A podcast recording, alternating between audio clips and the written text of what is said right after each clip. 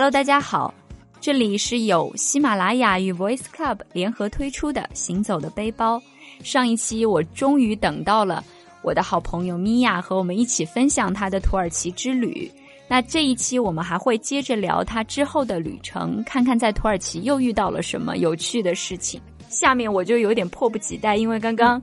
米娅也提到很多卡帕多奇亚，大家应该非常期待去到土耳其能够去卡帕多奇亚。那你下一站是不是就要去卡帕多奇亚呢？跟大家分享一下我的一个路线。你前面也说十二天的旅程，嗯，不能算短，嗯嗯，但其实呢，对于你去，毕竟不是说去一趟苏州、杭州，对吧？对，嗯，你去到一个国家，尤其土耳其这个国家，你说它，呃。你说它多大？那你可能不能跟中国比，但是你说它多小，其实它还是挺大的。我建议大家在行走以前可以做一个比较好的一个规划。我跟我的好朋友当时选的一个规划的一个路线呢，其实是一个呃，应该可以说是一个圆形的一个路线。那这个路线呢，就是从伊斯坦布尔为起点到卡帕多奇亚，然后从卡帕多奇亚再到他们的地中海区域，嗯，然后再到爱琴海区域，然后爱琴海边，然后再到从伊兹密尔这个城市再飞回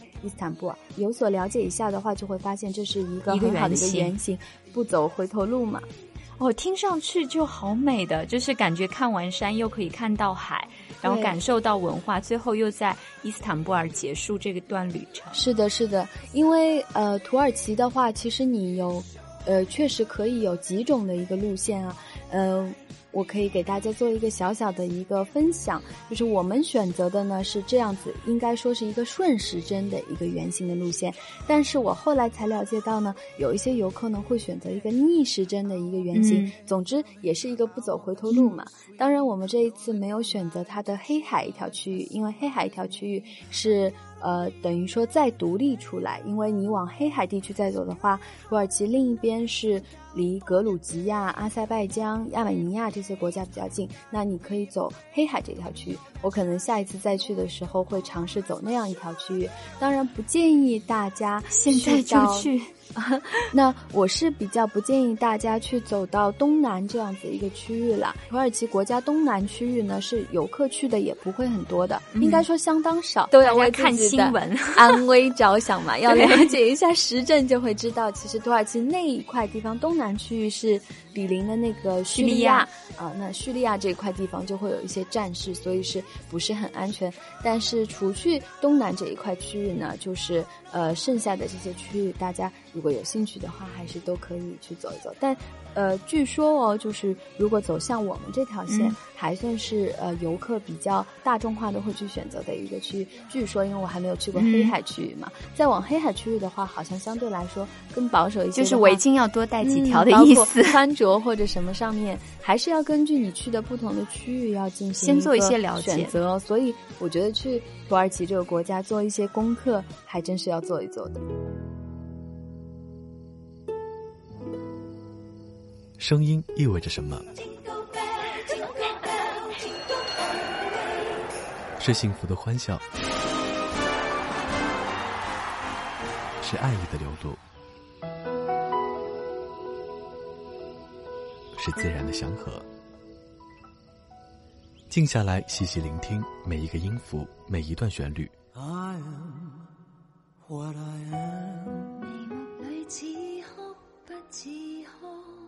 那些和你擦肩而过的感动，那些停留在开始与结束间的遗憾，请聆听我的声音，让彼此不再停留于回忆，也让我带你重新认识那些熟悉的旋律。三重腔体与十一毫米大单元，身临其境，沐浴双耳，一加金耳纯正通透的音质，更广音域，更宽声场，管风琴 ID 的外观设计风格，如这首管风琴协奏曲，优雅而纯美。精致而独特，好声音从不奢侈，三百九十九元一加金耳唾手可得。十一月二十四日，一加金耳耳机全网首销，你的耳朵值得拥有。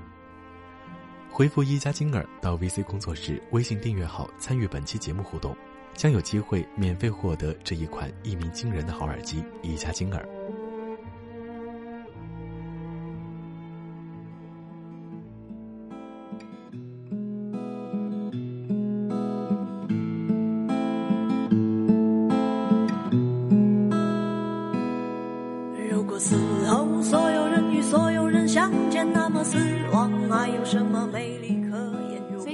奇亚，我们是要坐飞机从伊斯坦布尔，然后到卡帕多奇亚吗？对，因为它来说还是有一段比较真的走比较远的一段距离。呃，这个距离的话，给大家一个呃比较就是实质性的参考，就是你可以。选择一个境内段的一个飞机，那境内段的这个飞机的话是飞一个半小时的时间就可以到卡帕多奇亚了，那也还好距离，嗯，所以无所谓你是先到了伊斯坦布尔就直接呃去卡帕多奇亚，还是你在伊斯坦布尔去逗留个几天去卡帕多奇亚都还是比较方便，因为也就是一个半小时的一个飞行的距离嘛。的确是卡帕多奇亚，我相信很多人都会觉得特别期待，必须要去，因为呃很多的人。包括现在很多的地方嘛，那前几天我好像查那个天巡还是什么的，会放一个那个宣传照。那说到这个地方，大家就一定都知道，那就是热气球。对，热气球就去到那边一定要坐热气球。很多人都觉得相当壮观，所有的美照都是来自热气球。我觉得有意思的一点是，包括我们可能第一次看到这些美照的时候啊，你要后期去进行一个修啊，你要去加色或者怎么样，真的，真的，我去到卡帕多奇亚，我也体验了一次热气球。体验了热气球以后，我会发现，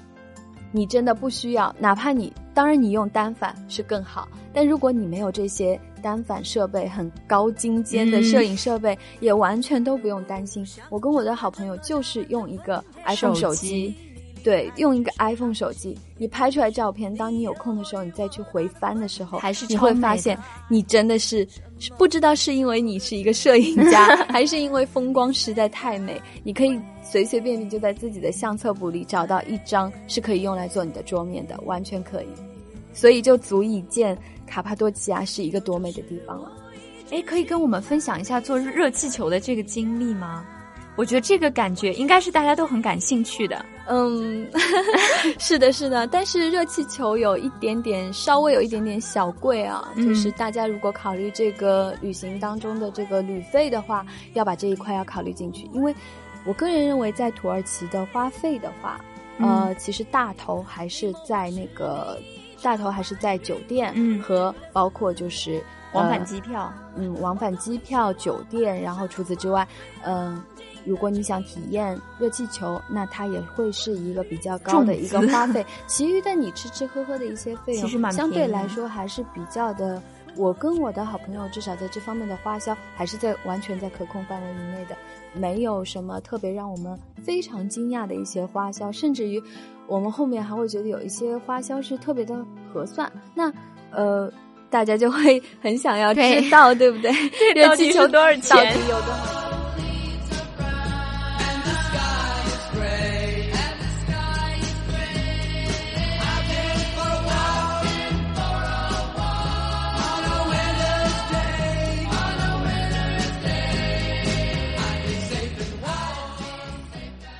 热气球其实当地是有很多的热气球公司的，因为大家会看到热气球，嗯，你自己拍出来的画面里面会有很多的热气球飞飞上天空，那其实就是说它并不是被一家热气球公司所垄断，它会有大大小小很多不同的热气球公司供你选择。那这个费用来说的话，也会根据，嗯，据说是不同的热气球公司会有一些不同的价格。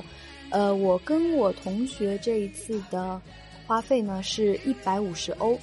因为热气球你可以用欧元来进行支付了，而且我们当时用欧元进行支付呢是给了我们一点小的折扣。哦，一百五十欧其实相对来说应该是比较贵的了，因为我们选择了出于安全考虑嘛。对，还是有一点小危险，还大家还是要有一点点注意的，就是热气球毕竟。也是一个离开地面的一项飞行，一项飞行嘛，嗯，而且它的确也是会出一些事故，而且如果它出现一些事故的话，我相信也不只是小小的一些，如果可能就会相对比较仅仅是擦破皮，那应该算是比较幸运。它当然不要被这个吓到，因为美景真的很值得 因为的确是会有人哎，就是觉得你坐了热气球会给你点个赞，你知道吗？就哇，你好勇敢。嗯，因为它毕竟还是有一点危险性质，嗯，大家可以出于安全上面的考量去选择一家放心一点的。那放心一点的，哪怕它价格高一点，但多少是一个保障嘛。我们选择了一百五十欧，呃，据说也会有呃相对低廉一点，我估计是相对低价一点，那可能也会一百二十欧或者其他的一些价格，我了解的不是特别多，大家可以通过网上其他一些渠道再去进行一个查询。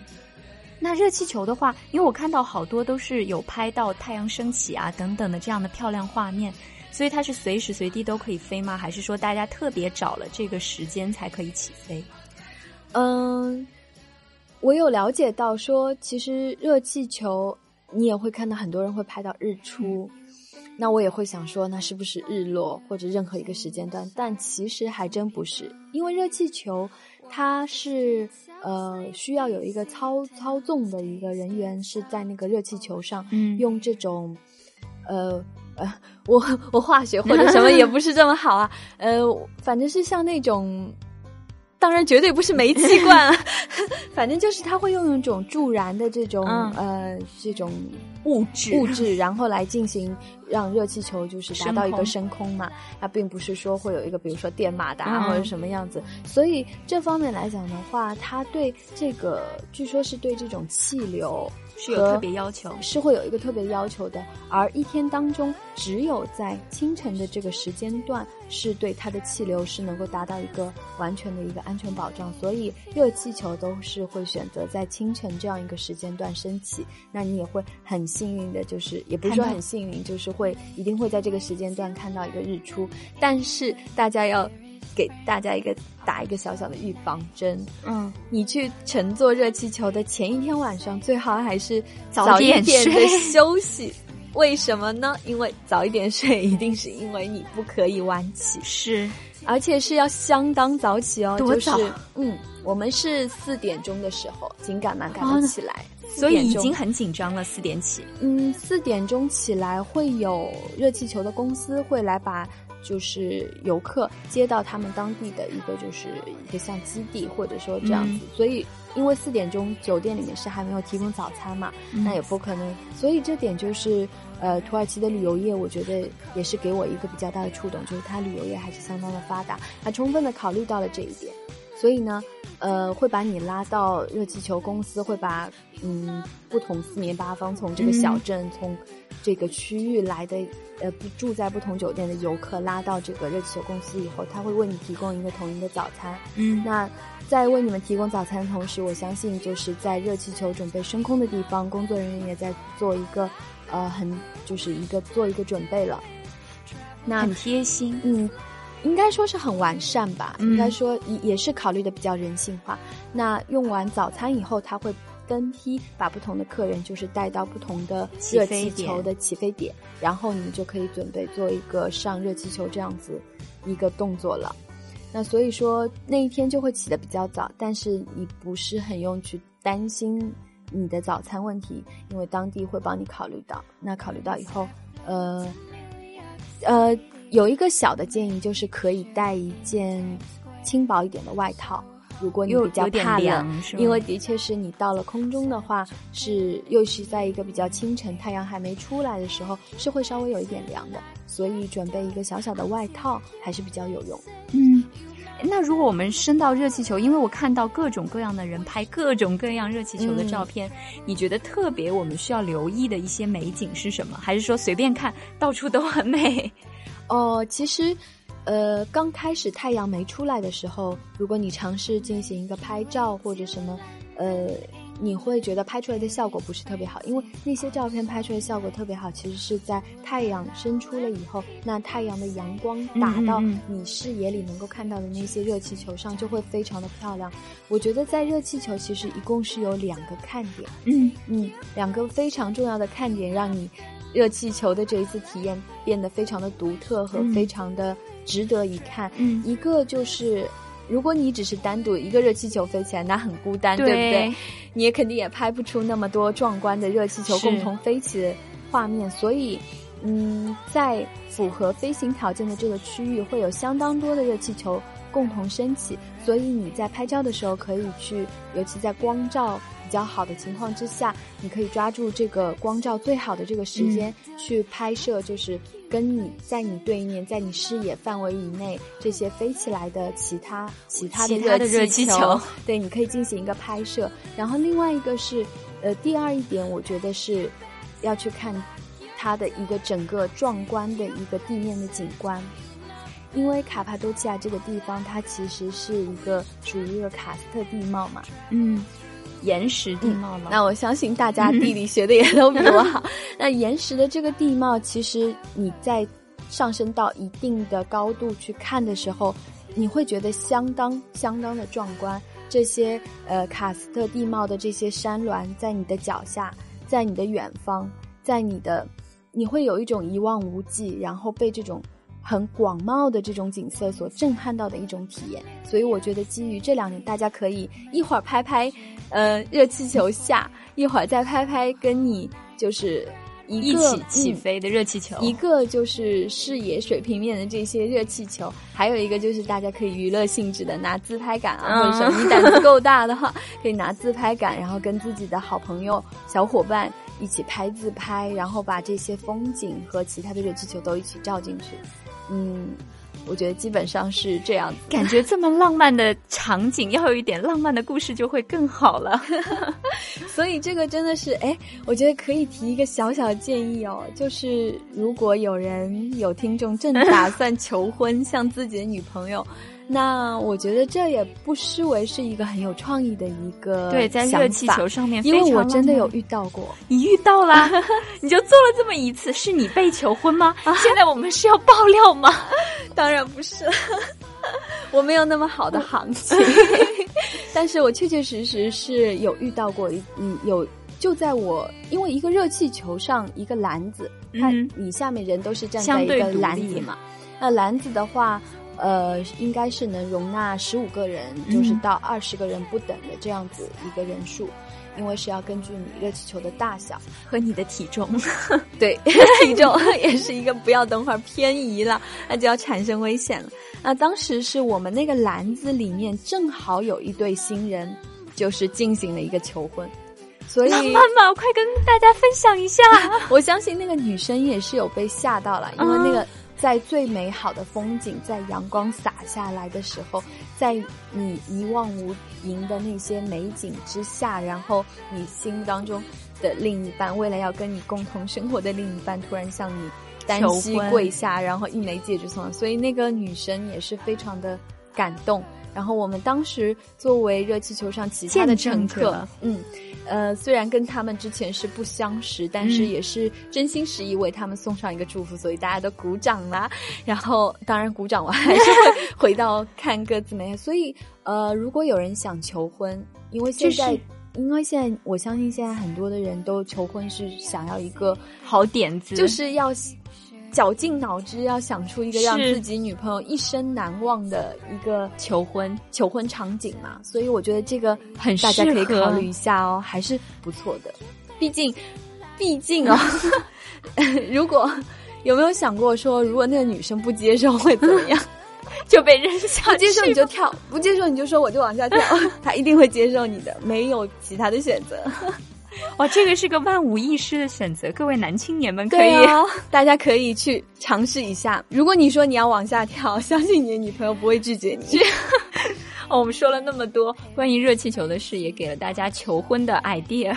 问一下米娅，那卡帕多奇亚除了热气球之外，还有别的特别适合去的地方吗？哦，当然是有，就是热气球是在当地也不能说必去吧，因为前面也有说过，对于经费的一个考量，还有有些人可能对于一个安全的考量，呃，因为这个安全上的考量也的确是很多人很好奇，呃，因为这不是每个人。嗯，经常会有的一个体验嘛。那如果你没有体验过的话，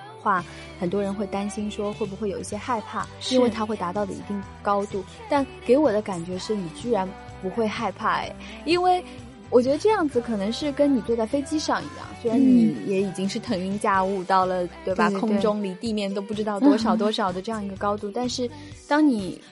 呃，一个是它的速度会比较的缓慢。很平缓，你不会感觉到有这种颠簸，那你就不会有一些心理上的恐惧。另外一方面，有可能是它的景观非常的美妙，都来不及害怕了。你连拍照都来不及，你怎么会有时间害怕？另外一点是，可能它整个的景色是开阔，嗯，所以也很很大的程度上是减少了你那些就是，呃，很强大的那些恐惧感。总之，在上面的话，呃，我是。应该说是我是一个比较恐高的人吧，嗯至少蹦极之类的运动我是不敢体验的，但呃不会害怕，不会有恐惧感，所以这点大家可以完全的放心。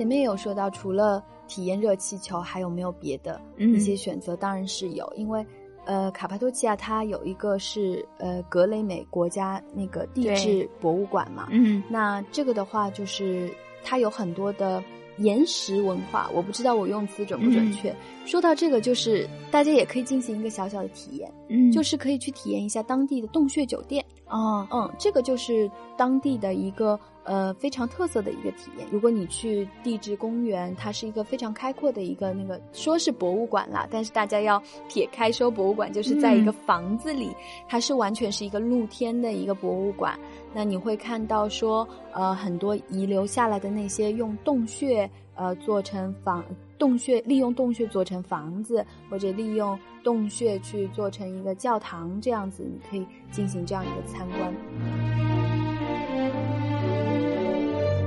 要扯开一点，因为我记得上次去呃西班牙的时候，嗯也有说，好像以前吉普赛人哦，好像就有住在洞穴里的这个习呃惯和传统传统，也许是以前呃可能因为地质的原因嘛，嗯所以选择了这样一种方式。那大家在卡帕多奇亚就可以进行这样一个体验了。你去住那个洞穴酒店，据我好朋友他做了比较多功课，他会有说有一些洞穴酒店是真的洞穴酒店，就真的利用了岩岩石，石但有一些呢是一些假的。这个大家可以去自己去进行一个考量，可以去选择你是不是要体验一下住在。我是体验过，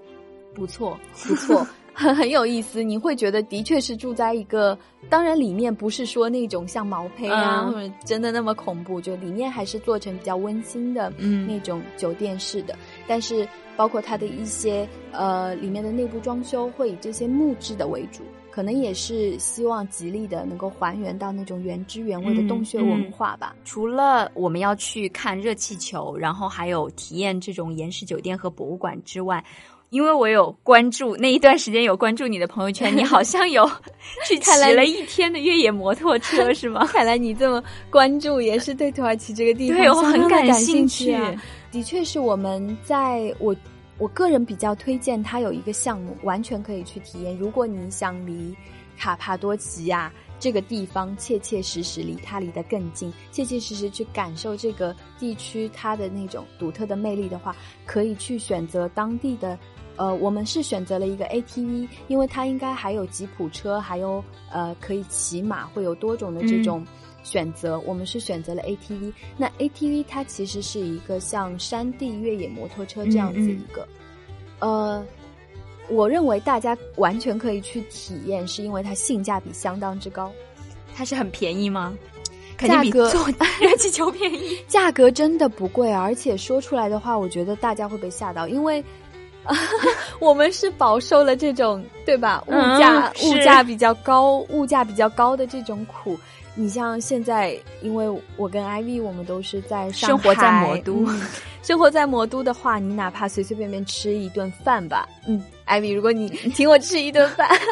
我觉得我如果要嘉宾了，我请米娅吃一顿饭，你要请我吃什么价位的？我觉得少说应该人均也要几百块吧，两百块。几百是多少？你才请我吃两百的饭，好，你你点我费了好多的口舌。艾米说才请我吃没有，我只是要告诉大家，就是可能大概平均的这样的价位，请好朋友吃一顿饭至少要两百块对，至少是要两百吧，一人哦。嗯，所以说我为自己洗白一下。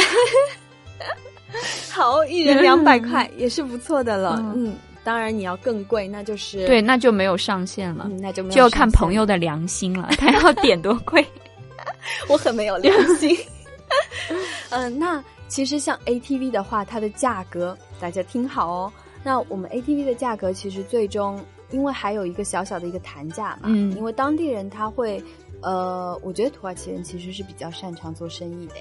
他知道了你有兴趣，比如说对这个 ATV 感兴趣，他除了会对你进行一个很好的一个介绍以外，他如果他还会在价格上，呃，相对来说就是如果他给你小小的优惠，嗯、给你一些优惠、啊。如果你长得像米娅那么漂亮，应该就会有很好的价格，是吗？没有啦，我还是嘴比较甜 也可以。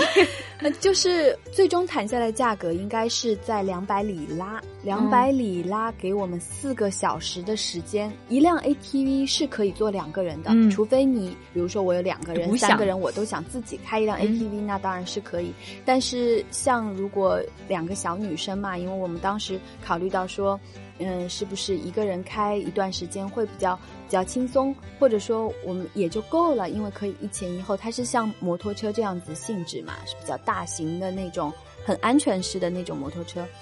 当时是两百里拉一辆车，四个小时。嗯，那为什么说它性价比相当之高？因为里拉和人民币的一个换算，我们当时去的时候是二点三。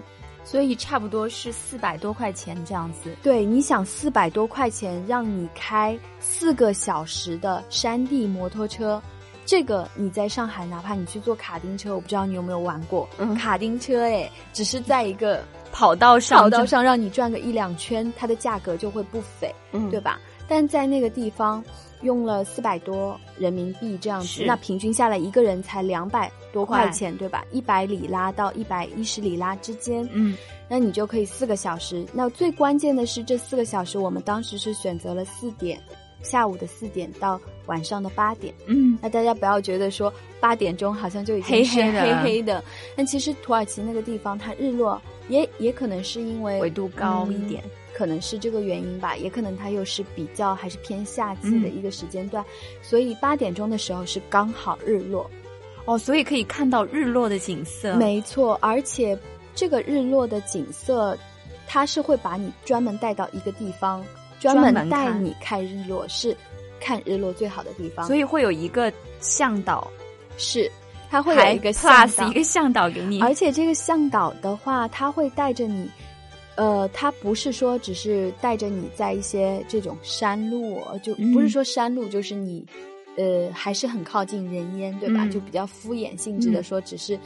作为一个娱乐项目带你去体验一个山地摩托车它怎么开，并不是这个样子的，而是它真真实实的带你开到山里面去，它里面会，呃，辟开。一些路可能是专门可以供 ATV 或者这样子，它有一个线路，而这个线路绝对不是说像一个普通的公园啊、嗯、或者什么，它是相当大的一个区域。你开进去之后，并不是让你在里面绕绕绕，嗯、而是你可以每，它会带你在不同的点停下来，嗯，你会看到很多山谷，包括。呃，像有些山谷叫什么情人谷啊，什么什么，哦、包括你还可以到一些小的山坡比较高的一些位置，嗯、你就可以俯瞰山下很多的景色。也会呃开 ATV 的过程当中，也可能会到一个比较宽阔的一个区域。嗯、是那一刻，我会突然觉得说，我是不是到了非洲的大草原？就像西苏草原那样，就是有一些。植被，然后但是很宽旷，对，不是那种茂盛的，就是嗯热带雨林、或者什么，不是那样子，也不是公园里那种简单种植的树木，嗯、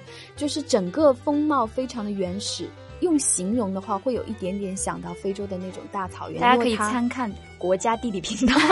一望一望无际嘛，嗯、然后很开阔，然后你又看不到什么人烟，除了你这一队的人马。当然，哪怕如果你遇到了其他的车队，也相当的有意思。包括向导，他们都是很厉害的人嘛，嗯、因为可能他们。呃，在这方面的技巧跟我们这些游客是不一样的。我们还可以看他们玩那些技巧。我记得还会有一段路，你是像在开山路或者什么样，嗯、你要的体验，通通都会体验到。四个小时，超值，嗯，超值。然后最终的结束的时候是会在八点钟，然后会带你去看一个日落。而且我们那个向导，其实我是觉得他是特别的有职业的操守。嗯，怎么说呢？当时我们是几个跟一些不相识的一些人也在他这边。你找租赁 ATV 的店是相当好找的，因为你在卡帕多奇亚的那个小镇上会有很多的那些呃租赁公司，嗯那你可以随便找一家，或者你看的顺眼，里面有帅哥，